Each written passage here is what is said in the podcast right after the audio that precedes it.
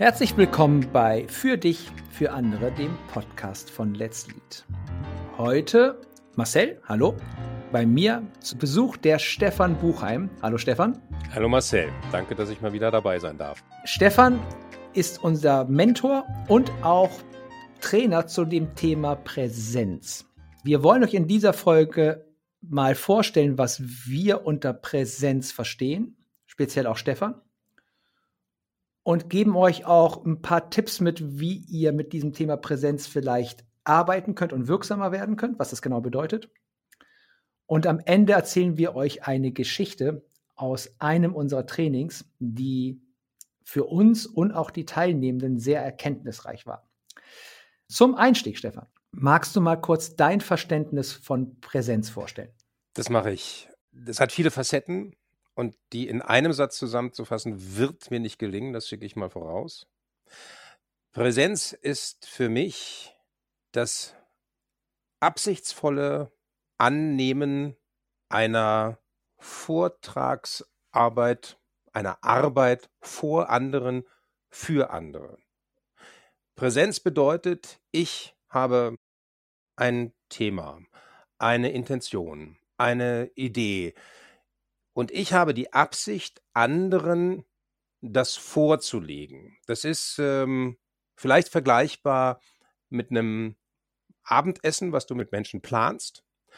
Und ähm, deine Aufgabe ist es, vor dem Abendessen darüber nachzudenken, welche Zutaten, was brauchst du, um dieses Essen zu bereiten, was brauchst du, damit der Tisch so aussieht, dass die Leute sich eingeladen fühlen, was hast du selber vorzutun, gehst du vorher nochmal duschen oder lässt es sein, was ziehst du an, welcher Rahmen ist gut.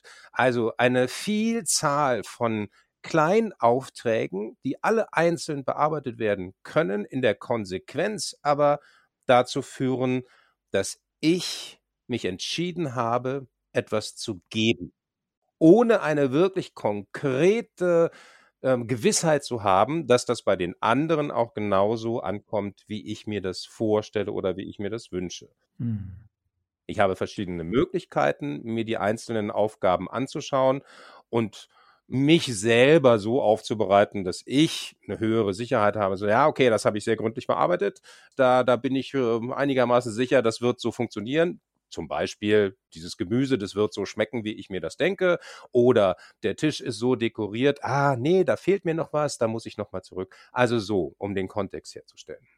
Spannend, weil ich mir die Geschichte erzähle, dass Präsenz oft mit Techniken verbunden wird. Ne? Also, so musst du reden. Du darfst nur diese Wörter verwenden, du darfst nur diese Fragen stellen, du darfst nicht äh sagen, du darfst nicht das tun. Also, dass es so was Methodisches hat. Aber vielleicht, ich nehme dich so wahr und deswegen passt dein Ansatz von Präsenz auch so gut in den Let's Lead-Rahmen, dass du keine Technik im Vordergrund stellst, sondern was anderes. Was stellst du denn in den Mittelpunkt, wenn ich etwas präsentieren will? Die Absicht ganz klar die Absicht. Wenn ich keine Absicht habe, etwas zu tun, dann brauche ich auch niemanden die Zeit zu stehlen und dem irgendwas vorzutragen. Wenn ich eine Absicht habe, dann habe ich einen zweiten Auftrag und der geht noch lange vor Technik, nämlich Klarheit und Klärung. Was genau erwarte ich von mir? Was genau möchte ich bei den anderen verursachen, bewegen? Was, was sollen die davon haben? Und das sind Dinge, die sind weit vor Technik.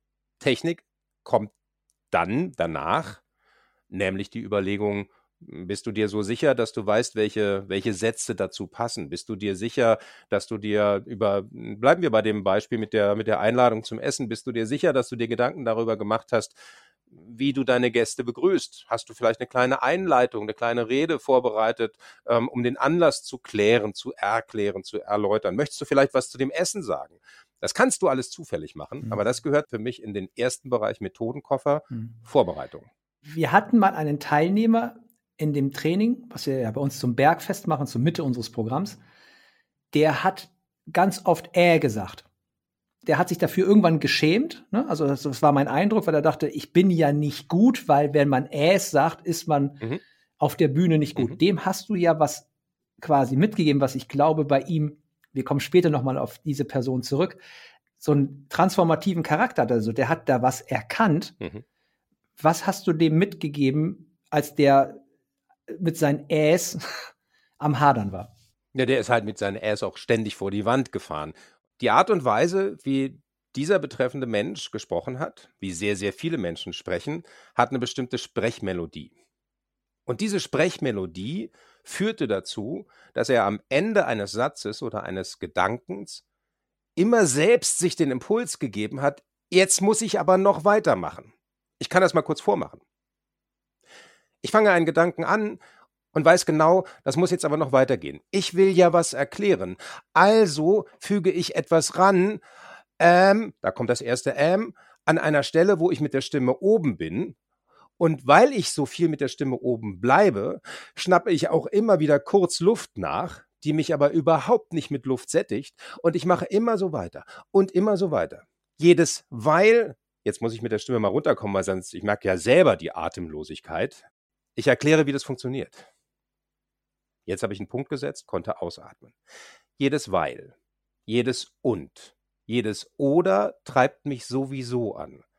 Wenn ich mit der Stimme aber immer oben bleibe, dann merkt mein System, du bist noch nicht mit dem Gedanken zu Ende, auch wenn der Gedanke längst beendet ist. Da gehört ein Punkt in die Satzmelodie und zwar so klar und deutlich, dass jeder weiß, jetzt ist der Gedanke und der Satz zu Ende. Hm. Ich habe auch mitbekommen, dass es nicht schlimm ist, es zu verwenden. Ne? Also, dass es nicht heißt, du machst das falsch. Überhaupt nicht. Sondern, ne, dass es in deiner Arbeit darum geht, sei dir bewusst, was du da tust. Genau. Ne? Was mich jetzt zur Theorie verleitet, du kannst die mal, prüf die mal bitte, dass es Talente gibt für Präsentieren, aber dass auch Nicht-Talente gut präsentieren können. Genau, bleiben wir ruhig bei dem Beispiel mit Ä. Ne? Es gibt Menschen, die haben ein Talent dafür oder haben das schon häufig so gemacht und das nie hinterfragt. Die bilden Sätze, Absätze und machen einen Punkt. Nach einem Punkt kommt eine Pause. Sehr erholsam. Für den, der präsentiert und auch für denjenigen, der zuhört. Jetzt gibt es Menschen, die haben das nicht. Und da ist es eine reine Technik. In diesem Fall kommt die Technik der Achtsamkeit dazu bemerke, was du tust, während du es tust.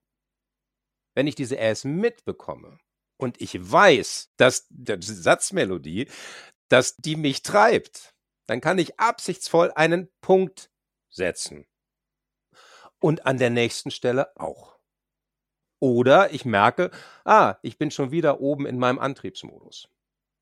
Und ja, es gibt Talente, die haben zum Beispiel dieses Melodietalent. Oder sie haben ein Haltungstalent, dass sie in dem Moment, wo sie auf Leute zugehen, sich aufrichten, die Schultern aufrichten. Aber jemandem, der eine gebeugtere Haltung zu sagen, ja, richte dich halt einfach mal auf, streck die Brust raus, breite die Arme aus. Das ähm, ist nicht das Hilfsmittel, sondern das ist nur ein Trainingselement. Zu sagen, schau mal, ob du die Geste größer machen kannst. Wenn du zwei Menschen meinst, machst du mit den Händen vielleicht eine einladende Geste, die geht bis Schulterbreite. Bei manchen geht sie sogar nur vor dem Bauch so ein bisschen auf. Stell dir mal vor, es sind 15 Leute und das kann man trainieren und kann seinen Handlungsrahmen erweitern. Ja, ja, ja, Technik gehört unbedingt dazu, aber nicht im Sinne von Regelbefolgen. Okay. Zusammenfassung kurz. Vorbereitung ist King. Absolut. Intentionsklärung was will ich, Vorbereitung, Setup, also wie diesem Küchen- und Essensbeispiel. Das, ich mag das Beispiel, finde ich gut, weil ich auch gern koche, haha. Und der Gedanke dazu ist, dass du dann mit all deinen Macken, dass die alle okay sind. Und dass du, wenn du sie bewusst einsetzt und auf dem Schirm hast, du sie verändern, entwickeln, reduzieren, verstärken kannst, ne? so dass dann dein Auftritt stimmig ist zu deiner Persönlichkeit und nicht, dass du irgendwie einem Musterbeispiel folgst genau. von so muss man präsentieren. Genau. Ich weiß zum Beispiel, dass du gerne kochst. Insofern ist bei diesem ähm, Essenseinladungsding äh, für dich Kochen, Talent, musst du wahrscheinlich gar nicht drüber nachdenken. Machen wir das Bild weiter. Bist du jemand, der sich gut und gerne um Tischdeko kümmert? Vielleicht nicht. Dann wärst du derjenige, der in diesen Bereich der Vorbereitung mehr reinstecken muss, Unterstützung holt, vielleicht eine Idee von woanders. Also man muss nicht immer alles selber können. Man muss nur erkennen, ob es dazugehört oder nicht. Mhm. Und wenn es nicht dazu gehört, entscheide ich, dass es rausfliegt. Wenn ich aber sage, das gehört aber dazu in diesem Präsenz Präsenzbereich, dann bin ich derjenige, der den Auftrag hat, sich darum zu kümmern ohne zu sagen, das müssen alle gleich machen. Nein, dein Tisch sieht anders aus als meiner. Ja. Danke bis hierhin. Ich mache mal einen Punkt. Wir machen ein Deep Dive Training, so nennen wir das. Also eine vertiefende Einheit mit äh, Teilnehmern und Teilnehmerinnen, wo es Teil der Aufgabe ist, dass die Teilnehmenden die ersten zwei Seiten, drei Seiten von Moby Dick, dem Buch, öffentlich vorstellen müssen. Also auf einem öffentlichen Platz. Nennt mich Ismail. Nennt mich Ismail. So fängt das an. Und beim letzten Mal hatten wir eine wunderbare Mischung aus Teilnehmern, über die wir jetzt kurz mal sprechen wollen, weil daran sich so drei Typen und eine Grunderkenntnis für uns abgeleitet haben ich nenne mal die drei Teilnehmer und vielleicht kannst du die dann so mal ein bisschen beschreiben, wie du sie auch wahrgenommen hast. Mhm. Also wir haben einen Teilnehmer gehabt, der, ich glaube, sich selber gar kein Talent für Präsentieren zugeschrieben hat, aber erkannt hat, dass Vorbereitung King ist. Das war für ihn eine Erkenntnis. Und der hat sich explizit, richtig intensiv, hart erarbeitet, vorbereitet. Mhm. Und dann haben wir einen ich sag mal, einen sehr extrovertierten Teilnehmer gehabt, der sich selbst die Geschichte erzählt, dass er ein Talent hat, einfach zu erzählen und da zu sein. Mhm.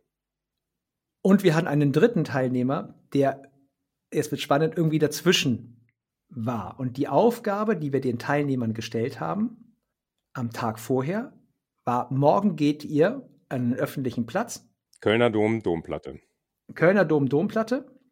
Stellt euch hin, zitiert, lest vor, vor den anderen Teilnehmern, die mit dabei sind, die ersten Seiten von Moby Dick. Geh mal durch die drei Leute durch, wie die sich verhalten mhm. haben und was du daraus ableitest, bitte. Ich fange mal mit demjenigen an, der sich vermutlich kein Talent im Präsentieren zuschreibt.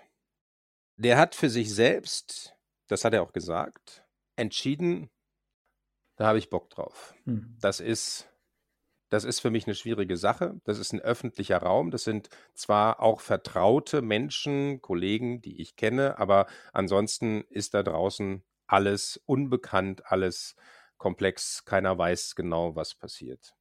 Und hat aus seiner Sicht das Naheliegendste und Vernünftigste getan. Er hat sich den Text genommen und hat geschaut, wie er sich mit dem Text verbindet. Er selber. Nicht in dem Auftrag, ich werde ein Burgschauspieler, der mit dröhnender Stimme klingt.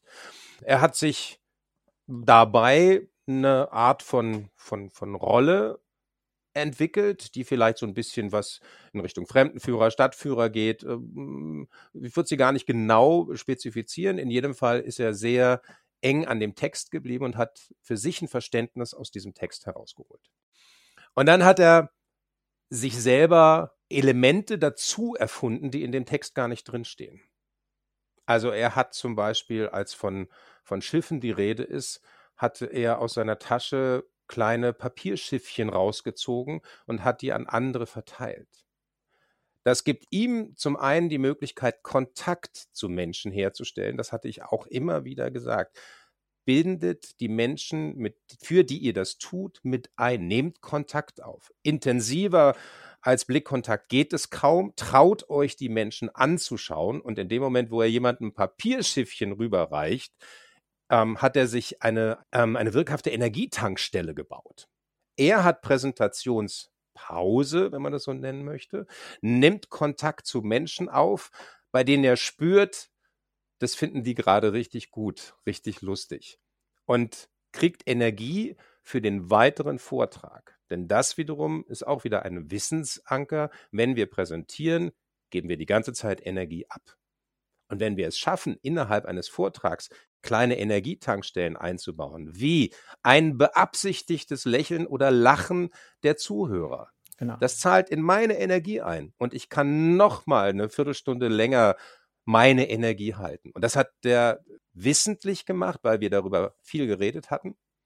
Und er hat es dann eben auch noch schlau gemacht, weil er es nicht irgendwie fantasiert hat, sondern an dem konkreten Element abgeleitet hat. Das fanden wir alle mega, ne? Weil wir hatten den so wahrgenommen als schüchtern und diese intensive Vorbereitung hat ihn Wirkung erzeugen lassen. Also von Begeisterung, Zustimmung, Applaus. Aber er ist schüchtern geblieben. Und er ist schüchtern geblieben. Genau. genau. Der hat nicht gedröhnt. Ja. Der hat nicht gepoltert. Der ist mit einer ganz leisen, sanften Bewegung an seine Umhängetasche gegangen mhm. und hat die Boote rausgehangen und ist mit einer ganz ähm, ja, sanften, könnte man fast sagen, Bewegung auf Leute zugegangen und die Boote rübergereicht. Und als wir auf die Platte gegangen sind, hat der extrovertiertere Teilnehmer sich hingestellt und hat gesagt, ich treffe jetzt die viel schwierigere Entscheidung, nämlich nicht wie präsentiere ich hier, sondern ich habe mich entschieden, dass ich gar nicht präsentieren werde. Was hat das mit Präsenz zu tun, Stefan? Er hat es ansatzweise erläutert und äh, beschrieben, wie er zu der Entscheidung kommt, sich hinzustellen und ähm, aus dem Stand zu strahlen. Das wusste er, das kann er sowieso immer oder fast immer. Aber zu sagen, nee, ich möchte das aushalten.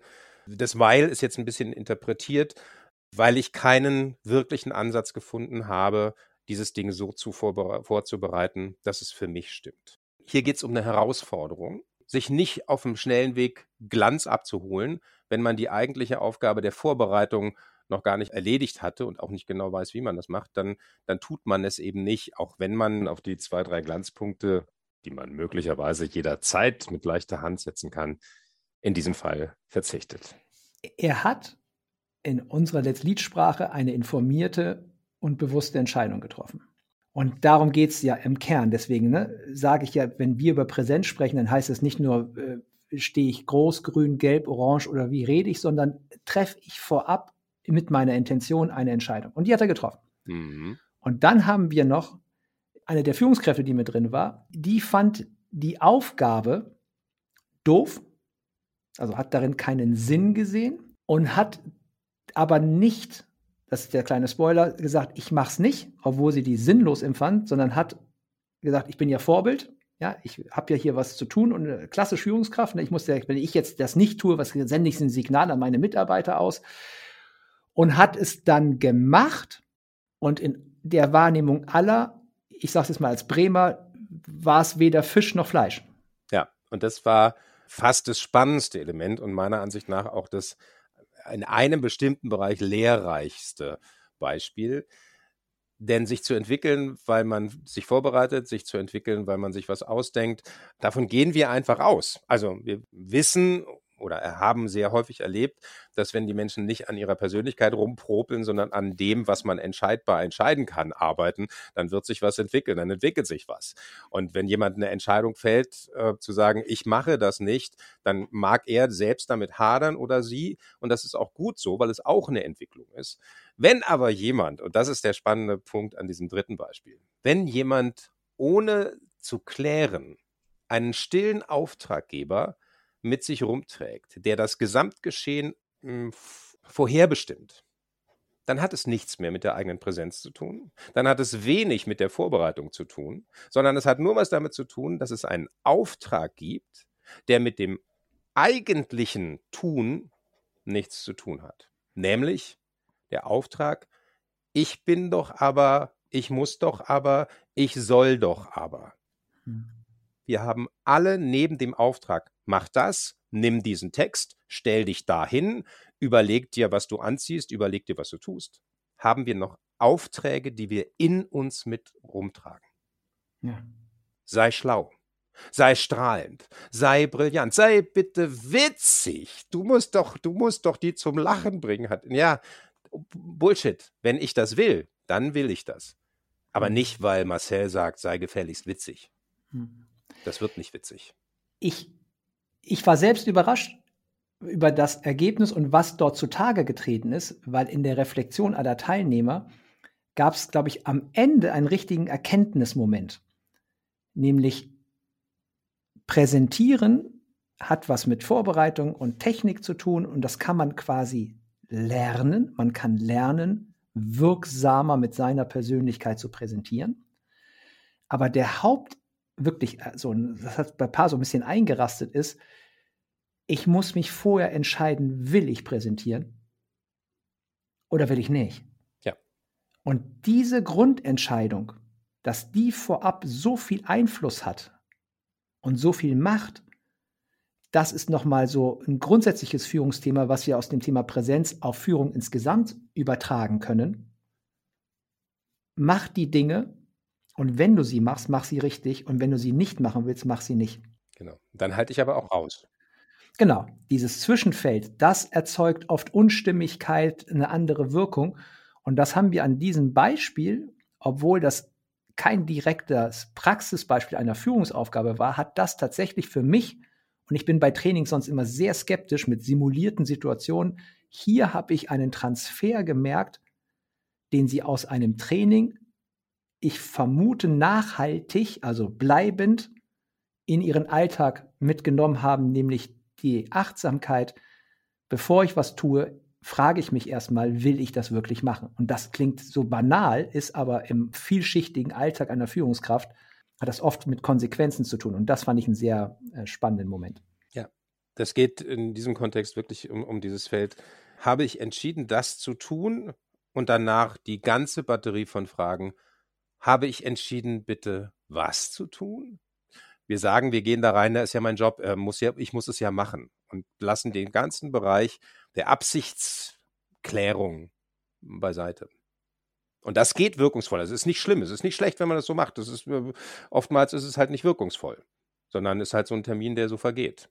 Und er könnte wirkungsvoller sein, wenn diese Klärung vorher stattfindet. Und das ist das Mindeste. Es muss kein Zauberwerk, es muss keiner Bote aus der Tasche ziehen, aber die Klärung der Absichten ähm, was genau mache ich da, warum genau verhafte ich die andere in dieses Zeitfenster mit rein. Diese Klärung gehört in die Vorbereitung mit rein, ja. damit sie nicht während des Präsentierens subkutan die ganze Zeit mitspielt. Ich möchte zum Abschluss kommen. Die, ich vermute, die Kernbotschaft, du korrigierst mich, wenn ich die, äh, wenn da noch was fehlt, ist, kläre deine Absicht und bereite dich vor. Nimm dir Zeit, dich vorzubereiten, auch wenn du meinst, dass du ein Talent hast und gut bist im Präsentieren. Die Vorbereitung erzeugt, ich nenne das immer eine, eine geistige Dichte, energetisch, die die Zuhörenden spüren. Ob du, was du sagst, ist völlig irrelevant. Die spüren die Qualität der Vorbereitung. Das schimmert quasi durch. Dem ist nichts hinzuzufügen. Das freut mich. Und mit diesem letzten Satz verabschieden wir uns von euch und wir hoffen, ihr habt so einen Einblick und vielleicht auch zwei kleine Impulse mitbekommen, wenn ihr das nächste Mal vor anderen Menschen, sei es digital oder live, etwas präsentieren sollt. In diesem Sinne, vielen Dank, Stefan, für das spannende Gespräch und ich wünsche euch allen einen tollen Tag. Das wünsche ich euch auch. Danke, Marcel.